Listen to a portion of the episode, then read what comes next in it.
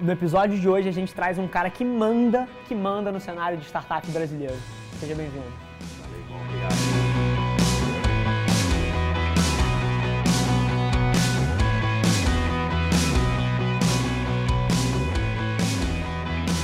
Fala galera e bem-vindos a mais um episódio extraordinário, episódio número 68. E hoje senta com a gente aqui o Bernard Deluna. Empreendedor é, com a carreira super interessante que eu não vou me prestar aqui a falar em nome dele, vou deixar ele contar um pouquinho da história dele que eu tenho certeza que vai ser mais interessante.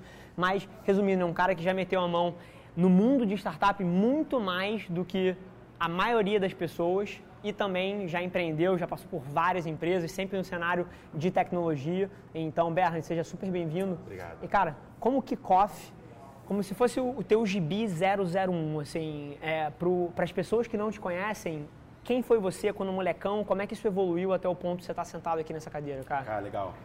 É, acho que tudo começou assim na minha vida muito pela arte. É, eu sempre falo que o que fez, o gatilho que transformou o Bernardo, Bernardo Luna foi uma escola que eu tive quando era criança, que tinha uma aula, uma aula específica, não era matemática, não era português, não era física, era uma aula de gnomos e doentes, cara. É sério, é verdade. Sensacional. É uma, uma escola na Tijuca e ela tinha esse, essa, tinha música, tinha culinária, tinha aula de doentes, como eu falei. Então a gente vivia, a gente lia livros e aí chamava os autores ou as autoras para poder ir lá na escola para explicar o livro. Que então massa. a gente vivia um ambiente que não era só focado em ciências ou caixinhas. Isso abriu tanto a minha mente que a, a minha Você infância... você é fã da escola? A, a escola não existe mais. Qual o nome? Era Baby Garden. Bacana? Eu gostaria muito de um dia ter grana o suficiente para talvez remontar Uma estrutura similar. escola. Eu acho que foi tão incrível porque quebrou todos os paradigmas que eu poderia ter como criança. Talvez com, uma, com um braço ali de prog desde o começo também, né? Total, total. Mas tem que ter, tem que ter. Eu acho que as linguagens hoje são importantes. Sim. Então, não importa se a linguagem é inglês ou é programação, é essa linguagem que você tem que ter como profissional de alta performance. Perfeito. Mas a arte, ela é o que faz você quebrar o jogo. Mil por cento. E quando eu aprendi a quebrar o jogo, eu sempre fui uma criança diferente. Eu sempre fui uma criança que gostava de desenhar, gostava de dança, gostava de é, música, gostava de coisas que as pessoas ou era muito ficcionada nisso Sim. ou não chegava perto disso. Até que eu me tornei um adolescente. Quando eu me tornei adolescente, eu ainda era uma pessoa muito tímida. Até 11 anos de idade. 11 anos de idade eu encontrei um colega e eu vi que Bacana. ele era extremamente popular. Eu tinha um irmão dois anos mais velho que é extremamente popular. Seu irmão ou irmão Meu dele? irmão. Seu irmão. Eu falei, que por sinal namorava com a irmã dele. E eu falei, eu quero me tornar essa pessoa. E aí eu mudei as coisas minhas que eu não gostava para me tornar aquela pessoa. E no meio desse processo, que demorou seis meses, eu descobri coisas dessa pessoa que eu também não gostava. E eu criei a minha própria versão. Perfeito. E isso, da noite pro dia, eu me tornei uma pessoa que era líder, uma pessoa que era conhecida na escola, que era chamada para todos os aniversários das filhas dos professores, que entrava na sala de diretoria com, muito, com muita calma, muita tranquilidade, que nunca se envolveu em confusões no sentido de ser suspenso, nada disso. Mas que ao mesmo tempo equilibrava um lado social muito forte com a galera. Exatamente isso. E que, pelo que você falou, que é uma das teses, inclusive, da agência aqui, e que mistura ciência e arte de uma maneira interessante, que eu acho que é Total. onde tem uma interseção que gera muito valor. Mas deixa eu te perguntar, que tipo de aluno você era? Boas notas, notas médias, notas péssimas, Notas médias, tá? eu nunca fui muito de estudar, porque eu achava muito chato. Eu gostava muito de ser desafiado, então eu gostava muito que a professora de matemática falava quem consegue responder essa questão, e na hora eu quadro. Eu adorava, ela tinha que me frear, porque eu adorava ir pro quadro para fazer os problemas matemáticos, assim. Se ninguém incrível. exigisse, só ia você. Só ia eu. Eu Monopólio. queria ir até ela e falar, para, eu quero outra pessoa. Ela falou, tá bom, mas eu já sei a resposta. E eu queria fazer sem usar, fazer conta, eu queria fazer de cabeça. Tá. Então eu gostava muito de me desafiar, eu achava a escola muito chata. Eu achava ela muito entediante. É, e redação também eu gostava. Então eu sempre fui uma pessoa muito paradoxal, assim, em questão de conhecimentos rígidos. Isso só mudou quando eu saí da escola. Então, para minha escola foi ok. A minha escola era um ambiente social. Bacana. Era um ambiente de liderança. Era um ambiente onde eu conseguia ter muitos amigos de todas as séries, os nerds, os, os mais zoeiros, todo mundo. Ter banda na escola, eu tinha. Fazer a dança que vai ser apresentada pelas crianças. Eu ia lá dar aula das danças. Eu era, eu falava, eu sempre falo isso, né? Que eu jogava, eu era do time titular de, de, de futebol, Tá. eu era do time titular de vôlei, eu era do time titular de basquete. Eu não era bom em nenhum deles, mas eu montava o time. Então acho que a liderança fazia eu participar de muitas coisas. E isso criou essa minha pessoa que eu sou hoje. Legal. Eu não me, não me cobro a ser melhor do que ninguém. Eu me cobro estar presente fazendo tudo. Bacana. Te perguntar, você parece que me, me parece que passou por um processo e mais uma vez, a gente essa essa conversa que está sendo construída já há uns seis meses, né? É, a gente verdade. tem trocado Um de maneira indireta, então um prazerzaço te receber aqui. Mas me parece que você passou muito cedo por um processo de autoconhecimento. Aí você falou Sim. 11 anos. Nessa fase, eu acho que essa é uma pergunta que, que, que vale para muita gente ali do outro lado, gera muito valor. Nessa fase, você já tinha uma clareza grande de que tipo de carreira você queria ter, que tipo de vida você queria levar? Ou isso começou a ser desenvolvido mais para frente? Foi mais um processo acidental ou foi um desejo de criança, empreendedorismo? Caramba, eu vou atuar no mercado, no cenário de tecnologia, no cenário de startup, vou empreender. Isso já veio de muito cedo ou foi uma coisa, um acidente de percurso? Ah, acho que foi um acidente de percurso ou empreendedorismo como, como um todo. Bacana. Mas a questão de criação de coisas sempre esteve presente no meu DNA. Perfeito. É, Então, é, é isso, assim. Tem muito a ver com o momento de vida que a gente está. E, eu- e eu me relaciono mil por cento com você assim. Eu não tinha ideia do que era empreender. Eu não tinha ideia do que, do que era ser um empresário com 12 anos. Mas as minhas ações naquela idade, dentro do meu contexto, também eram iguais às suas. Eu montava os times, eu mandava fazer as camisas e conseguia o patrocinador das camisas, que era tipo um tio meu. É, eu, assim, convidava as pessoas e fazia os meus próprios churrascos. Então, assim, dentro da minha realidade, é, eu também já demonstrava essas coisas, então me relaciono mil por cento com você. Questão de faculdade. Você fez, não fez? Fiz faculdade, Fez? sou pós-graduado hoje. Bacana. Ah, a minha faculdade, quando eu, eu comecei a trabalhar fazendo site com 13, 14 anos.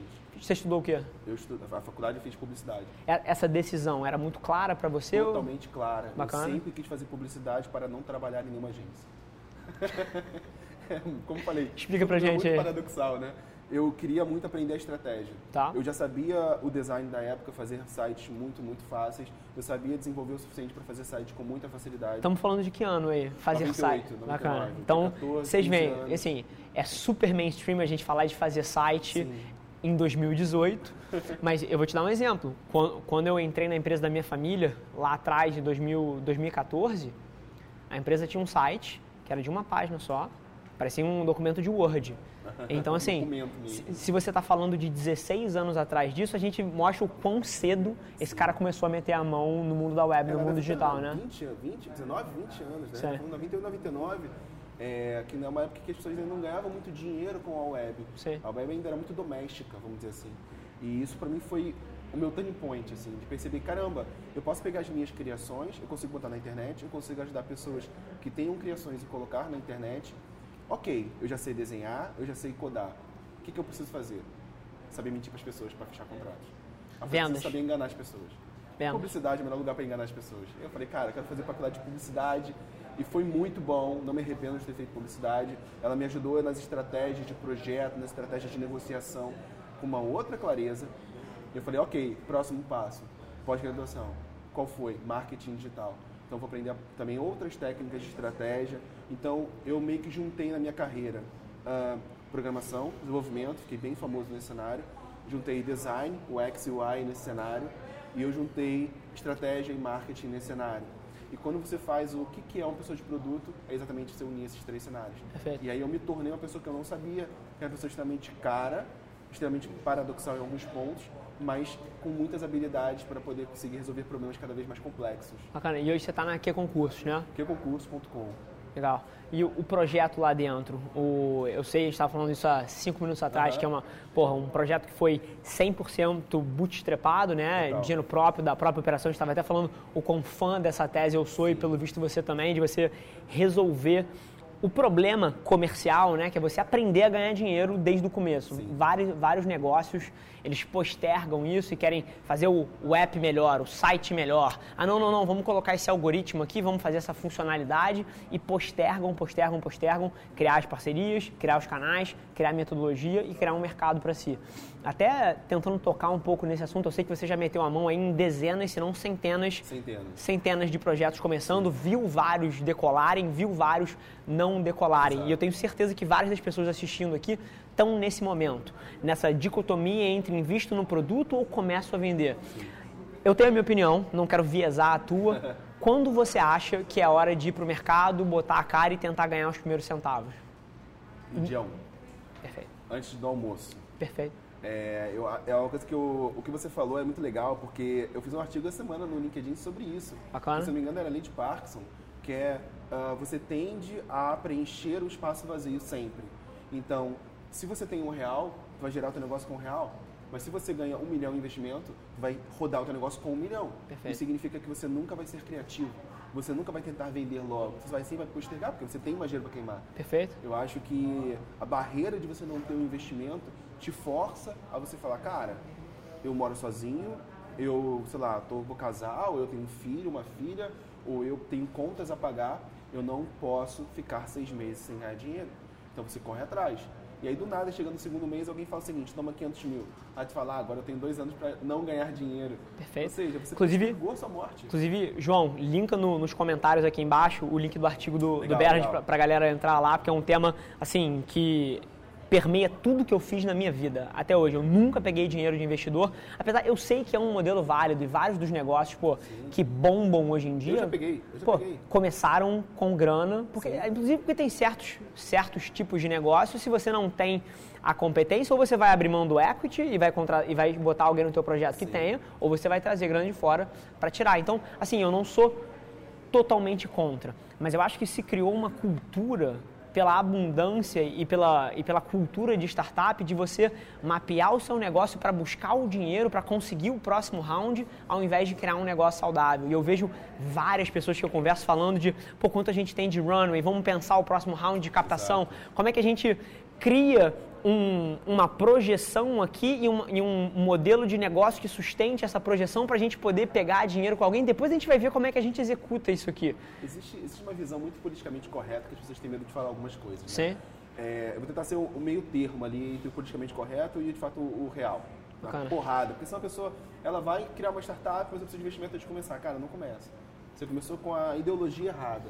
Ah, muita gente acha também, por outro lado, que investidores anjos são vampiros, que eles só querem ganhar dinheiro Nada. fazer negócio. Tem muito e smart muitos money. deles são muito felizes em ajudar o teu negócio a dar certo. Sim. Eu tive muita sorte que quando eu fui criar a, a minha startup, que eu fechei nesse ano, a, a gente tinha já o- a dupla que a gente queria para investir no nosso negócio. Legal. E a gente foi conversar com eles e falar assim, cara, estamos dentro, porque a gente acredita muito em vocês. E olha que legal, em vocês, pessoas, sempre em primeiro lugar.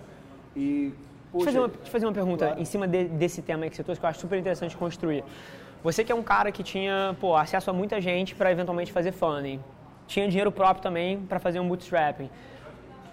Por que, que você escolheu essas pessoas específicas? Qual- o que, que passa na, na, na sua cabeça na hora de trazer um sócio desse? E aí eu sempre, assim, é claro que a gente pode dar respostas generalistas aqui, mas eu acho que os casos específicos ensinam pra caramba. Uhum. Então o que, que você buscou ne- nessas pessoas específicas pro negócio?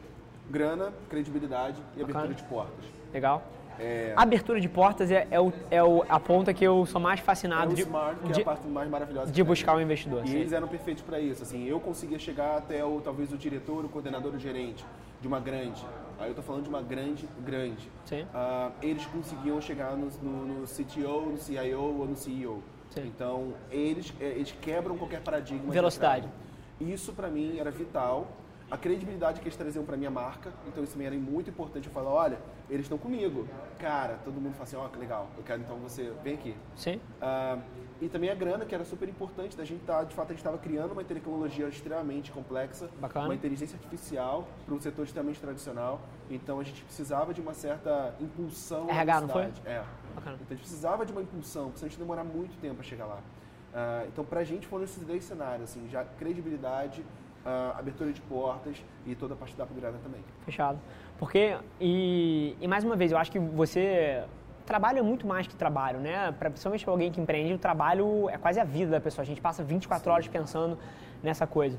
E, e um ponto que, que você colocou aí, que são as pessoas primeiro, eu acho que é fundamental. Tem muita gente que traz para dentro do seu negócio e abre mão aí de 20%, 30% eventualmente para ter um caixa, para desenvolver o produto e bota dentro do negócio um sócio que não é uma pessoa que você quer passar os dias inteiros do lado. Cuidado, faça isso, gente, pelo Então, um casamento, gente, sim, pelo amor de Deus. exatamente. É, é pior que um casamento, isso é- sendo muito sincero. pior. assim, eu passo mais tempo com eles do que com a minha esposa. Sim, certíssimo, certíssimo. Assim, é mais do que um casamento. Sim. Se você for contabilizar realisticamente, Mariana que me desculpe, mas em horas, tipo assim, se você tirar o sono, né, que a gente tá chapado dormindo um lado do outro que não conta, mas as horas úteis na semana, talvez 30 minutos de manhã, porque ela, a gente acorda muito cedo, e uma hora à noite. Uma hora e meia por dia, talvez duas. Esticando. 10 horas por dia. Cara, 10 horas por dia eu passo por dia com o João. Exatamente. Então, assim, o, é um casamento, como você Sim. colocou. Então, é, acho que é um ponto super interessante as pessoas enxergarem o dinheiro, como você botou, como um veículo de abrir portas, de dar velocidade claro. e credibilidade, claro. interessante, mas que mesmo nesse processo entendam que é um casamento e você precisa gostar do ser humano que está ali, cara. E, e acho também muita coisa que também não é falado nesse cenário são as regras do jogo. Bacana. A gente não sabe as regras do jogo. Você cria um negócio, você busca um investimento, você busca um sócio ou alguma uma sócia para alguma habilidade, mas você não sabe a regra do jogo. Você não deixa claro por que da entrada, por que da permanência, qual o momento de saída e por que pode acontecer saídas, inclusive seu. É, se um dia você falar, olha, todo momento legal, meu filho nasceu, quero cuidar do meu filho, gente, beijo, tchau. Olha, como é que vai acontecer essa ruptura? A, a, maioria das vezes ela não é saudável. E você acaba com muitas coisas simplesmente porque a regra do jogo não estava bem clara. Perfeito. Então eu acho que falta as pessoas também escreverem mais a regra do jogo. Eu já cometi esse erro várias vezes. Idem. Nossa, de não conversar com o advogado, porque fala assim, não, cara, tá, tá aqui, cara, é português, velho. Sim. Eu sei interpretar texto. Aí ele falou, não, você não sabe. É, não, não sei. E eu me ferrei muito por isso. Muito por isso. Hoje em dia eu, eu, eu sou maníaco por documentação. Maníaco. Eu começo a documentar uma coisa antes de eu criar. Sabe o que? Você assim, eu não sei o que eu estou fazendo, mas eu já estou começando a escrever. E aí no meio do processo eu vou atualizando essa documentação até o momento que eu chego no final. É como se fosse um filme que está sendo feito uma live, sabe? Bacana. Eu faço isso porque eu sei que se eu não fizer agora, eu não vou fazer no final. Regras do jogo claras. Assim, acho Total. que isso poupa, poupa trabalho, poupa desgaste, que no fim das contas é o que o, o investimento, a sociedade é um relacionamento. E a mesma coisa que termina um relacionamento humano entre um casal, que é desgaste, Sim. termina também um negócio. E digo mais, num casamento, a, a casuali as casualidades de, de, desse fim são talvez os filhos e a própria relação e as famílias. Numa empresa, se a empresa cresce, cara, é exponencial, porque a vida de cada uma das pessoas que está aqui carrega uma família junto. Então, no limite, a sua incapacidade de alinhar as regras do jogo e, e de ter uma relação saudável com o seu sócio pode prejudicar centenas de famílias na, na, outra ponta. Então, é quase que uma responsabilidade moral você ser capaz de guiar alguma coisa saudável. Mas muito interessante o teu ponto. Faz todo sentido. Boa, excelente. Filipão, o que você separou de pergunta pra gente aí hoje? Vamos lá, primeira pergunta do Veneraldo Queiroz. Ele pergunta o seguinte: Estou rodando o MVP da minha startup que conecta iniciativas sociais com os jovens à procura de experiência de trabalho, disposta a se voluntariar para ganhar experiência de trabalho. Diferencial inovativo sendo focar em habilidades mais específicas dos jovens, como programação, design gráfico ou marketing digital, e não voluntariado comum serviços gerais. Também na plataforma tem a opção de fazer, é, fazer esse serviço como freelancer para uma empresa tá. e a remuneração ser revestida, em parte para a que deseja apoiar. Tivemos problemas com a memorização. Na parte do freelancer é fácil, pois, é só, pois só ficamos com uma porcentagem. Mas como monetizar em cima do voluntariado de habilidades específicas que nós estamos fazendo? Bacana. Então eu pedi para a galera ser específica. Foi bom, né? O pessoal foi bem específico. Sério, eu, então, eu, eu vi o teu story sobre isso e falei assim, cara, Vamos lá, vai ser, vai ser divertido.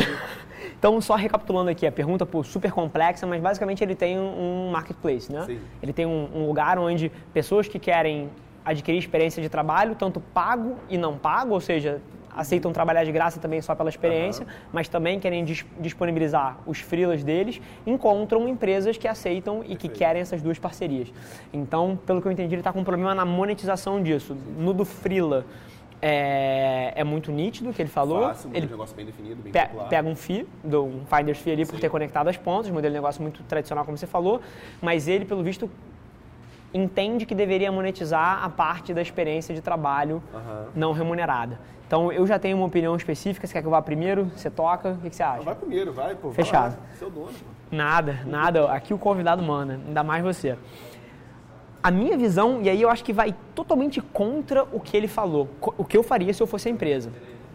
Eu usaria a parte das experiências de trabalho. E aí eu estou mexendo até no modelo de negócio dele. Depois quero até entender se você concorda, discorda e se tem um ângulo diferente, você que já viu muito modelo de monetização eu inverteria a lógica dele. Eu não monetizaria as experiências de trabalho é, voluntárias. Primeiro porque, apesar de você estar gerando valor para as duas partes, não tem uma transação e eu acho que isso vai gerar algum atrito. Mas eu usaria isso como a principal ferramenta de publicidade para o mercado de freelas.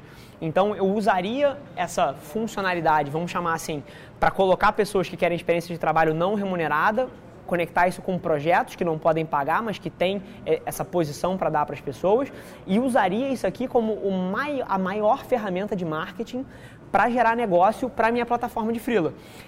Inclusive eu tenho um case disso. Tem um amigo meu, o Enzo Celulari, que tem uma startup chamada Dadivar, que ela conecta marcas com mega influenciadores para apoio de projetos sociais é, e ele monetiza essa relação, ela, ele encontra a essência social da marca, encontra a essência social de influenciadores, conecta isso e faz projetos publicitários. Uhum. Só que a maior ferramenta de publicidade dele é exatamente uma que ele não ganha nada. Claro. Onde ele conecta um influenciador que quer doar o tempo ou a influência dele com uma instituição de caridade. Uhum. Não existe uma transação específica. Ele faz os projetos, conectando essas duas pontas. Existe, mas não financeira, né? não monetária. Exatamente. Isso gera valor para a sociedade, ele gera um benefício imenso, ele já conseguiu claro. Centenas de milhares de reais em doação usando esse modelo. E esse modelo, apesar dele não ganhar um centavo, é o que gera todos os negócios que ele tem na outra ponta. Perfeito. Então, assim, eu inverteria, eu não acho que ele deveria monetizar essa parte das experiências, é, mas eu acho que ele devia usar isso como uma principal ferramenta de publicidade. Mas, e aí te jogar a bola mais curva ainda, depois de ter te viesado aqui, se ele fosse para monetizar a parte do trabalho não remunerado, como é que ele poderia fazer na tua visão, você acha? Bom, primeiro eu acho que, para mim são dois modelos de negócios, dois negócios diferentes, não falar em modelos. Se você falar sobre o cenário de pessoas usarem suas habilidades de aprendizado para ajudar uma causa, isso é um negócio. Entrar em freelancing é outro negócio. Perfeito. Em freelancing você tem uma arena extremamente crowdada. Aqui, aqui talvez você não tenha tanto. Tocou num ponto perfeito. A partir de você tá dois modelos, vai ter que olhar para dois lados. Acho que você está gastando esforço.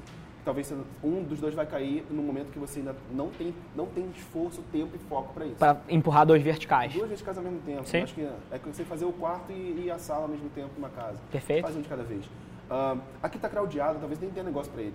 Nem tem negócio. Tem plataformas muito é estabelecidas. Cara, exatamente, você está brigando com grandes players que já estão rodando há um tempo, já tem budget ou investidor. Perfeito. Então aqui você tem um CAC, para quem não sabe, custo de aquisição do cliente, extremamente alto. E aí entra a pior coisa quando a gente fala de negócio: marketplace. Cara, marketplace você é um tem inferno. um CAC gigantesco do lado A e um gigantesco do lado B. Você não consegue fazer essa proporção ser saudável. E muitos quebram porque não conseguem mesmo grandes, não conseguem. Ou ficam no negativo e é estratégico, Sim. eu acho que para quem está começando não é Uber. essa questão, né? Uber, pronto. Uber. Ótimo exemplo. Você precisa sempre rodadas para poder você conseguir Sim. fazer isso aqui ser saudável. 2 bi de prejuízo, se não me engano, no último pô, trimestre. Olha isso, cara. Sim. Isso, é, pô, isso é. Sim. E, e, e, como você falou, ponto perfeito nos verticais específicos que ele citou, são os mais crowdados, com Get Ninjas, Widow Logos, 99 Designs, tipo assim, tem Workanda. Workanda. É muito grande. Sim. É muito Sim. grande. E tem outros no cenário aí também do mentoria e é, é, muito grande. Então, eu acho o seguinte, se você está falando sobre se teu negócio é impacto social, que te deixa feliz, é que faz você dormir à noite, esquece esse outro lado. Esquece freelancing, cara freelancing é uma coisa de grana, não tem impacto. Ah, mas eu vou fazer uma doação. Está criando funcionalidade para tentar Sim. fazer esse negócio vender. É tipo assim, ah, mas também pisca, ah, mas também dança. Para poder ver se algum deles faz a pessoa comprar, entendeu? Cara, tipo, vai para o básico. Tu quer conectar pessoas que têm habilidade para ajudar ONGs? Faz isso acontecer. Ah, mas como eu consigo ganhar dinheiro? Sai do tradicional, cara. Onde estão essas pessoas hoje que fariam design de graça? São pessoas que querem entrar no mercado de trabalho. Opa, pessoas que querem entrar no mercado de trabalho, tá bom. O mercado de trabalho está aberto para essas pessoas? Bom, estão. É, esse cenário é uma das indústrias que, mesmo com a crise, continua aquecendo e crescendo. Sim. Todo mundo tem vaga aberta para design e desenvolvedor.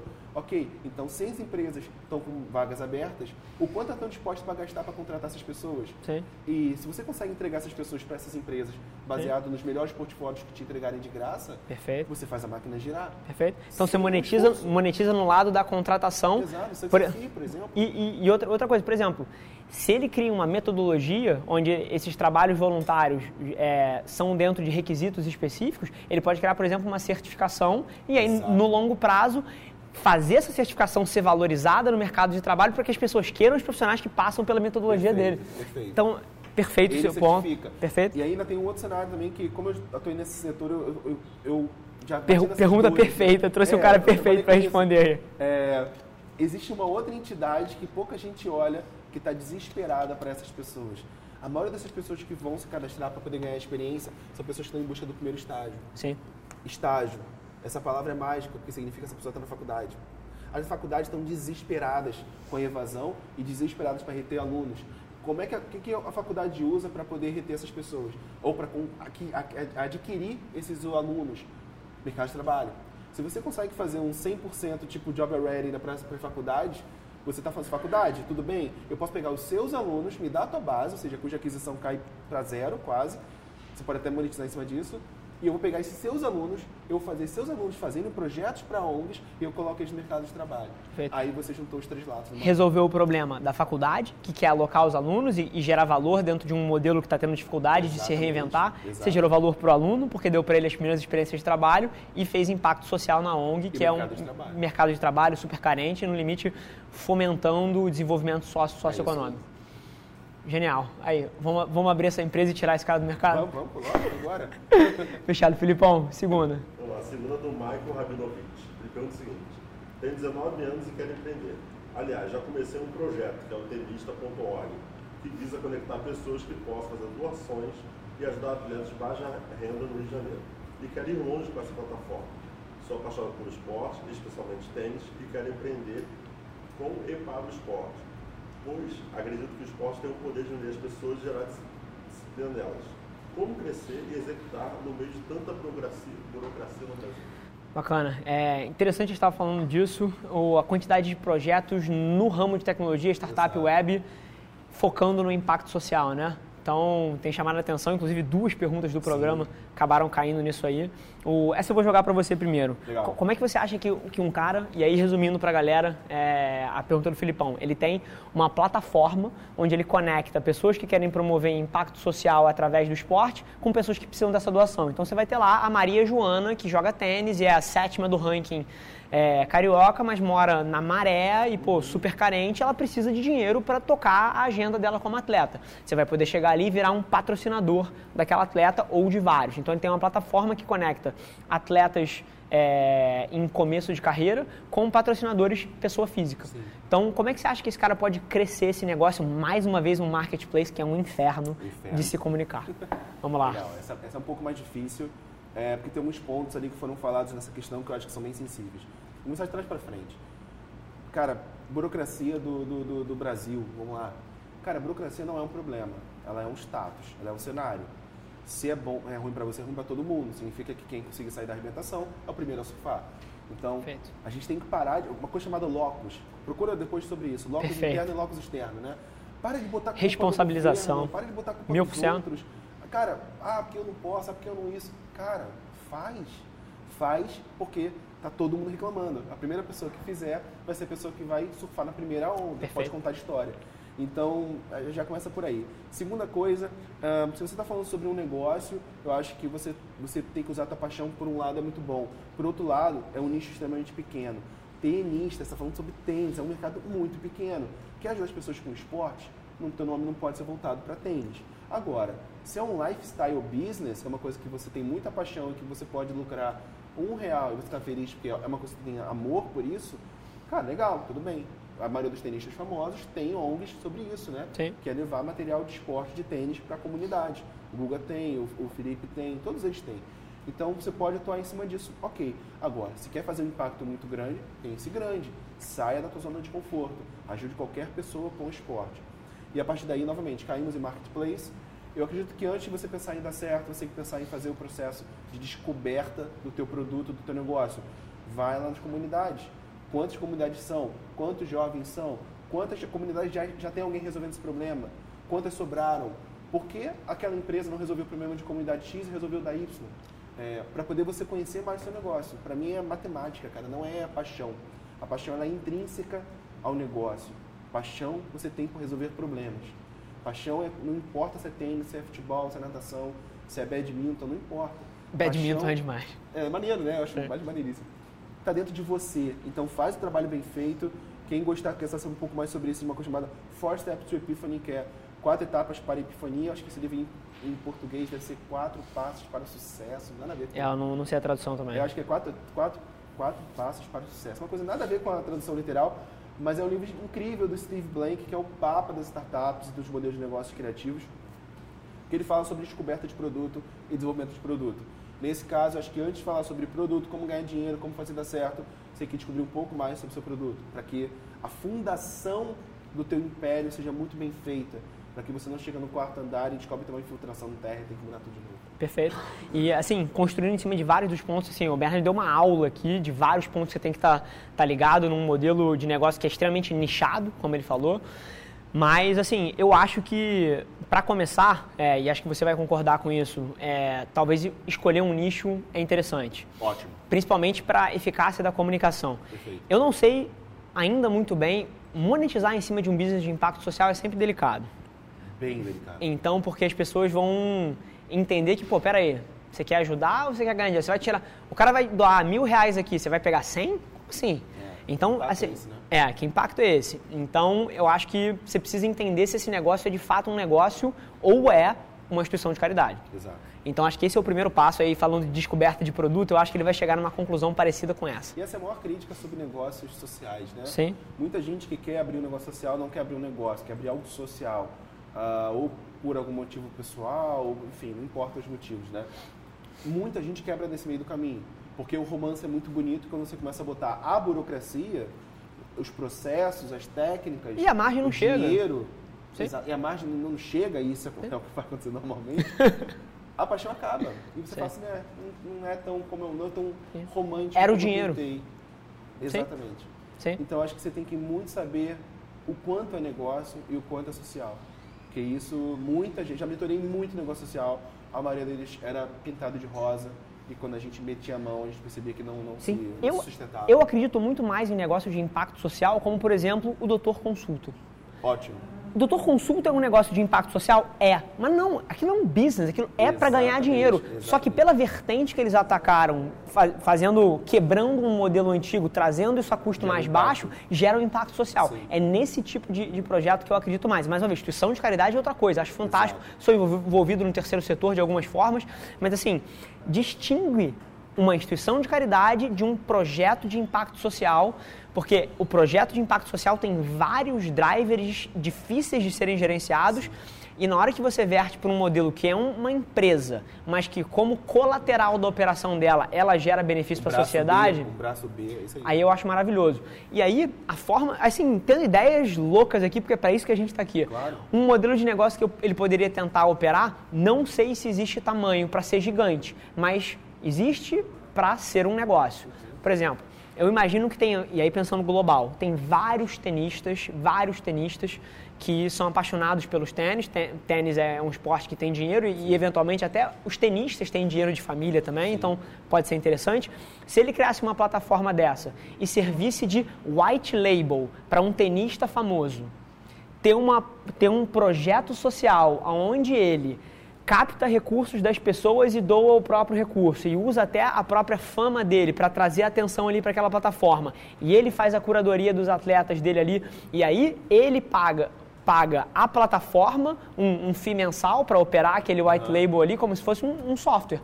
E aí ele está provendo um software e aí você pode expandir do, do tênis, você pode prover um software para atletas que querem promover instituições de caridade usando o próprio nome operarem aquele software e captarem recursos através dali. Eu não sei se é um negócio de um bilhão de dólares. É, a- a- o, o- ponto aí, eu, eu gosto disso, eu, eu vou tentar até ir além, assim, eu, eu gostei disso, eu vou botar isso como uma, um breakpoint aqui. Bacana. Ok, a granularidade de você pegar atletas que estão em, em- em progresso. Ok, a granularidade de você adquirir essas pessoas é muito grande, vai gastar muito dinheiro. Sim. Essas pessoas são representadas por um grupo muito menor de empresários ou um grupo muito menor de marcas patrocinadoras. Sim. Então você pode ir nessas pessoas, você não precisa mais então em todos os atletas, você pode ir direto nas marcas, que são as mesmas, ou Sim. nos agentes, que são os mesmos. Sim. E nesses dois aqui você consegue granularizar com um custo muito baixo. Perfeito. Então, a marca pode querer fazer parte disso, material de Perfeito. fabricação, do, do Perfeito. material de segunda mão. Você consegue, no empresário dele, conseguir estar mais presente, encontrar novos talentos, promover campeonatos é, em comunidade. Então, tem várias possibilidades que você pode dar para as marcas, que através dos atletas você consegue fazer essa pirâmide muito Perfeito. interessante. Perfeito. Eu acho que a maneira dele monetizar isso aí não vai ser direta. Ele, ele, ele, Não, ele, não- tem que, ele tem que gerar valor para quem pode pagar por uma plataforma dessa Aham. e aí como colateral ele, ele gera esse valor. Inclusive, dentro desse modelo de white label, vamos supor, ele chega para um Rafael Nadal da vida. Dá um exemplo. É, um Guga, um, um, um tenista brasileiro que está despontando e fala assim, olha só, vamos criar um projeto social seu, está aqui a plataforma, a maioria dos tenistas que quer apoio já segue esse cara. Sim. Então, o, o, cadastro pode ser até uma peneira que não é uma peneira própria. Você pode ter um estilo tipo de crowdfunding. Sim. Que aí a pessoa cria o próprio perfil lá dentro, vende a sua história e é como se tivessem vários projetos sendo funded ali debaixo da bandeira de algum atleta famoso. É, o go-to-market pode usar muito essa estratégia. Sim. Né? Fazer uma gamificação ali, né? Sim. Então, assim, acho que a resposta é tanto minha quanto do Bernard aqui, para tentar sumarizar, é que descubra se o teu produto é de fato uma instituição de caridade ou se você vai ter que reverter esse modelo de negócio para um, business que gere impacto social. Exatamente. Porque, na, tanto na minha visão quanto na dele, eu entendi que tem uma falha de modelo de negócio e aí você vai descobrir enquanto total, executa. Total, total. Fechado? E mais uma vez, não é para ser mal com você aqui, é só sumarizando milhares de horas de execução de negócio e observação de negócios, talvez com um feedback antecipado que corte um caminho aí. E uma coisa que a gente fala é, cara, não ouça a gente, sacou? Ah, Perfeito. Fala o palavrão lá que eu vou falar agora e vai pra cima, cara. Porque se a gente sempre ouvir as pessoas, a gente nunca vai criar algo novo, né? Porque sempre alguém traz um paradigma, né? Sim. Então são paradigmas. Você pode usar esse paradigma para poder você diminuir o teu risco, ou você pode assumir o risco e ir para cima dele. Sim. E, e, é o que você falou.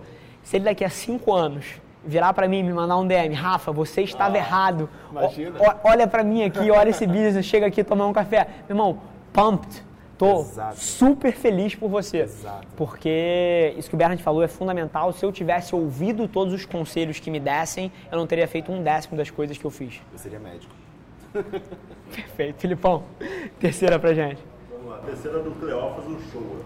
Me pergunta o seguinte.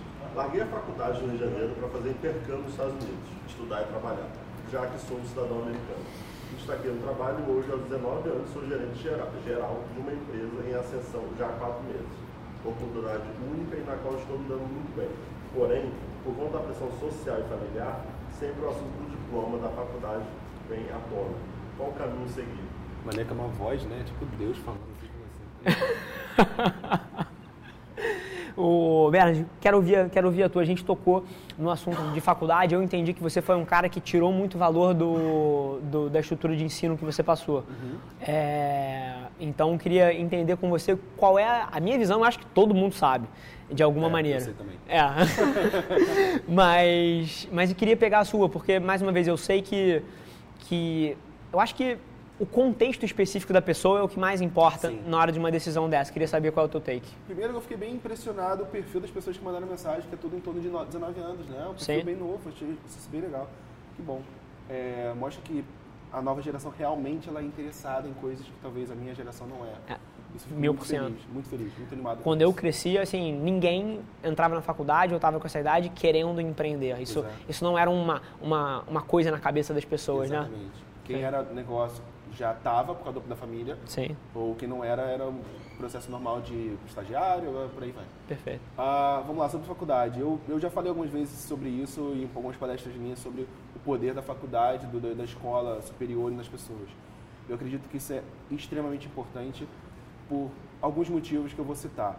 Primeiro, tem uma pesquisa americana que mostra as pessoas mais importantes dos Estados Unidos e o quanto delas fizeram faculdade e quanto fizeram faculdade elite. E quando você vai, quanto mais você cresce na cadeia do topo da pirâmide, vamos dizer assim, uh, todo mundo tem faculdade e depois a maioria das pessoas, mais da maioria, tem faculdade de premium. Então é só procurar sobre isso no Google, rapidamente já vem essa resposta. Eu gosto muito de usar dados, então para mim os dados já tiram toda a questão de subjetividade. Ah, fazer faculdade. Não, porque ah, é bom não é? Cara, tá lá mostrando, tem um gráfico que comprova que sim. Uh, se a gente expandir isso para, ah, mas eu consigo, você consegue tudo que você quiser na sua vida, cara. Você não pode usar, um, um, novamente, um paradigma, dado é um paradigma. Você não pode usar um paradigma para você dizer que ah, eu consigo ou não consigo. Novamente, locos externos. Você está botando a culpa no outro para poder você usar a sua própria frustração. Sim. É o que você sempre fala de querer. Né? A pessoa fala que quer, mas nada já não quer. Ela ah, quer, você está disposta a abrir mão disso? Não. Sim, ela gostaria que acontecesse. Você gostaria, você Sim. sonha. Sim. Sonha, mas você não bota na prática. Querer é outra coisa. E você fala muito isso em, em, em stories seus e também em vídeos seus. Então, eu acho que esse é o caminho. Uh, eu acho que a faculdade já tem algumas coisas muito interessantes. Ela tem o primeiro grande grau de responsabilidade que você é responsável por você passar ou não passar. Diferente da escola, que existe uma pressão para você se formar. faculdade não tem pressão para você se formar. faculdade quer que você esteja ali. Então, você é responsável pelo sucesso ou fracasso da sua faculdade. Somente se você pagar ela. Segunda coisa, é o ápice social de relacionamento da tua vida. Depois É da sua faculdade, você nunca mais vai aumentar tua- o teu grau de amigos. Você vai reduzir. Então, você abrir mão disso é você dizer que teu ápice foi a escola. Aí eu pergunto, quantas pessoas que não fizeram faculdade mantêm mais de 10 amigos da escola? Ninguém. Então, teu ápice de, de network é extremamente baixo. Na faculdade, você tem a chance de aumentar o teu network quase exponencialmente. Então, eu acredito que é um, um ótimo momento de você mostrar o quanto você é bem relacionado ou se tornar uma pessoa bem relacionada. Ah, e, por fim, eu acredito que a faculdade ela abre muitas portas para o mercado internacional. Muitas empresas só dão visto se você tiver faculdade. Muitas empresas só contratam programadores, por exemplo, se ele tiver faculdade. Isso é bom para visto, isso é bom para muitas coisas. Ah, mas eu quero para concurso público. Ok, existem cursos que você, quando você vai faturar mais, você precisa ter, ou você ganha um ponto a mais. no- então, todos os setores, eu acredito que é um ótimo diferencial. E muita gente, quando não quer fazer faculdade, não é por motivo estratégico, é por preguiça. Então eu acho que a pessoa tem que deixar de ser preguiçosa e botar a carreira dela como uma coisa mais importante, porque é a carreira dela. É aquilo que ela vai se dedicar até os 60 anos da vida ou mais. Sim. É aquilo que ela vai passar de legado para os filhos dela ou para os filhos dele. Então eu acho que a faculdade dá um ponto onde você consegue fazer um, um, um statement de quem você é na tua carreira. Sim. Fechado. Então, super interessante. Toda vez que eu sento com alguém que tem uma opinião sobre um tema que é diametricamente oposta à minha, assim, eu, eu, eu adoro. Não, não questiono nada que o Bernard falou, acho que ele levantou pontos super interessantes e acho, inclusive, que o debate que gera mais valor é a síntese entre dois pontos totalmente opostos. Porque dentro do, do que ele apresentou aqui, eu acho que tudo isso foi verdade. Mas eu acho que a gente está num momento um pouco líquido que é debatível certas coisas. Mas não para todas as carreiras de maneira nenhuma. E aí é aquela questão que a gente estava falando que depende do contexto. Claro. Eu fiz faculdade, eu tenho pós-graduação. E eu não queria empreender, eu não vim dessa carreira. Para as outras carreiras que eu, que, eu, que eu idealizava quando eu tinha 18 anos, eu não enxergava como fazer sem isso. Mas eu questiono no caso de um empreendedor. Sim. E aí, e aí certas coisas, por exemplo, onde ele vai tirar mais valor? Cara, te enchendo o saco, vendo esse, esse negócio aqui, ele mora aqui no, no Rio de Janeiro, te enchendo o saco. Cara, Bernard, eu sou o cara mais esforçado do mundo, eu já li todos esses livros aqui sozinho. Cara, eu preciso de uma mentoria sua, tô começando um negócio e executando, ou sentado numa sala de um curso de administração para levar isso para o negócio próprio. É, e a questão dos relacionamentos. Eu acho também que a faculdade é o ápice do relacionamento é, pessoal. Pessoal. Sim, não tenho dúvida, foi o meu. Depois, como você falou, ele, eu parei de conhecer tantas pessoas novas até que eu me tornei hard user de social media. E, e hoje em dia, eu inclusive conheço muito mais gente nova o tempo todo. Eu acho que as mídias sociais, para quem usa direito, se você for ficar sentado no- na porra do seu sofá, o seu networking não vai aumentar. Sim. Mas se você tiver ativamente, como a gente se conectou, como eu me conectei com todas as pessoas que sentaram cade- nessa cadeira aqui até agora e diversas outras que eu fiz negócio nos últimos tempos, eu acho que para um, um tipo de perfil, que é o que eu chamo de empreendedor, que é o Ray Dalio chama de shaper, que é um cara que é muito proativo, que já tem uma, uma direção traçada, eu não vejo mais tanto valor. Mas se você está num processo de descoberta, eu acho a faculdade fantástica. A faculdade vai te permitir interagir com uma série de gente, te dá um tempo para você decidir o que você vai fazer na vida ainda. Se você tem uma decisão direta e você é um perfil proativo, eu vejo mais valor em 2018 de um. Não é você não estudar de maneira nenhuma. Meu irmão, eu li nos últimos quatro anos, sei lá, 500 livros. Claro. Então, tipo, não é você não A estudar. faculdade não é o único local de conhecimento. Isso. Então, é eu- o que eu vejo é um estudo mais adaptativo. É você fazer dezenas de cursos online e aplicar. É, é mas você precisa de um perfil específico para fazer isso. É, é você meter a mão, fazer projetos específicos. Pô, você quer trabalhar com evento? Porra, vai fazer um churrasco para 20 amigos ali, tirar um do chão. Depois aumenta ele para 40. É você meter a mão e você ter uma abordagem um pouco mais adaptativa. Mas isso não serve para todas as profissões. Tem inclusive profissões que não só visto e tal, medicina, direito, trabalho, né? É, sei lá, o que mais que precisa de engenharia? Sim. Você precisa do CREA, você precisa do, do bar, não. Não do... só da, da graduação, como pós um curso Sim, sim, te- sim. Mas eu, mas eu acho que para um certo perfil, a faculdade não tem mais tanto valor. Eu, e aí é sempre muito complicado a gente falar isso, por exemplo, eu se voltasse atrás com a cabeça que eu tenho hoje, não faria. Uhum. Mas cadê que com 18 anos eu tinha essa cabeça? Exato, você Sim. precisa passar por isso para ter essa. Perfeito. essa- exato. é- Perfeito. É, é exatamente. Eu não acho que a faculdade é obrigatória. Sim. Eu acho que a faculdade ela pode ser usada de forma estratégica, de forma muito Mil por cento. Ah, eu usei de forma muito estratégica. Claro que, Eu não usei. É. Sim. Cara, e, e- e é muito legal isso, porque. Como, eu- é, exatamente, o que, eu, o que eu falei, como você usou no começo, são paradigmas. Sim. Hoje é assim. Sim. EAD está crescendo. Então toda essa questão do círculo social que eu falei morre. Ah, A gente, a gente já tem 30% dos alunos em países desenvolvidos estudando em modelos híbridos agora. exatamente. Que tem um encontro semanal Sim. e ele estuda o Aqui no resto. Brasil já tem também. Sim, sim, a Uniswan é muito grande, a Croton é muito grande. Então, toda a parte do relacionamento também está Tá mudando. mudando. Esse ponto aqui vai ser sensacional a gente olhar para esse vídeo aqui que vai estar no YouTube, em todas as plataformas, daqui a 10 anos. Porque a gente está num momento que está mudando tudo. Exato. Um ponto de inflexão. Então, tudo ainda são. Eu posso estar errado, ele pode estar errado, tudo pode estar errado. Pode acontecer uma terceira coisa que ninguém debateu aqui. Exatamente. Mas é, mas é uma, uma discussão muito interessante, de fato. Eu, eu acredito que a gente está caminhando para uma a revolução da educação, ela chegou. Não é à toa que eu atuo nesse, hoje nesse cenário. É verdade. e É verdade. eu- E eu, acredito muito que cada vez mais os jovens deveriam escolher a profissão antes de entrar na faculdade. Tirar essa, essa pressão que a gente tem de, tipo, no terceiro ano, com 17 anos, a gente escolheu o que a gente vai fazer pro resto da vida. Eu acho extremamente ingrato isso, extremamente injusto para um jovem de 17 anos saber onde ele vai gastar, tipo, talvez 10 mil reais. Sim. E acabou depois, já percebeu que o mercado de trabalho não vai abrir as pernas para ele, e ele vai ter que botar mais 10 mil reais em pós-graduação. Esse é um outro erro estratégico também, que é você entrar na faculdade achando que ela te garante alguma merda. Exato. Esse é um erro muito estratégico. E, e, mais uma vez, é uma doutrinação, porque é a forma que as faculdades vendem o sonho. Exato. Então você entra ali, ah, bacana, eu vou fazer essa faculdade. Cara, engenheiro é uma coisa de maluco. Acho que Limão e engenharia elétrica. todo mundo que faz engenharia é vendido um sonho que você vai sair dali ganhando 6, 8 mil reais. Sim. Com CREA assinado. Me mostra que 1% dos engenheiros trabalham com CREA contratados como engenheiros. Não. Então, Isso é uma, é uma isso é um mindset cerebral, sim, é um paradigma cerebral que a gente chama de facts versus results. perfeito. Que basicamente a gente pega os resultados e a gente coloca como fato. Então a gente usa como motivo para entrar na faculdade, é eu ganhar aquele salário. Mas na verdade aquelas pessoas que Mas show, cara, sensacional. Adoro, adoro é, opiniões contrárias. Eu acho que essa síntese, cara, gera um debate que a pessoa assiste ali e aí toma as próprias decisões Claro. com base no contexto específico delas. Claro. É, então, sensacional o debate. É, inclusive, fechamos as perguntas? Show. Deixa eu fazer mais uma pergunta, que é uma pergunta que não tá, não, não tá no plano, mas eu, assim, é o pilar aqui do programa. Que é... E mais interessante ainda é que cada pessoa tem uma definição diferente, Aham. que é o que é ser extraordinário para você. Eu acho que, a- que essa pergunta é o nome do programa, é a bandeira que a gente levanta, e você como um cara que não só carrega essa bandeira, mas está perto de muita gente que, que é diferenciada, o que que para você é uma pessoa extraordinária? Ser extraordinário para mim é você saber quebrar as coisas. É você conseguir quebrar as coisas que te incomodam. Quando você é inconformado com as coisas, quando você se sente agredido por algo que você não concorda, isso pode ser desde o do lado mais leve da coisa até o lado mais agressivo da coisa, e você tomar uma posição em cima disso, para mim você se torna extraordinário.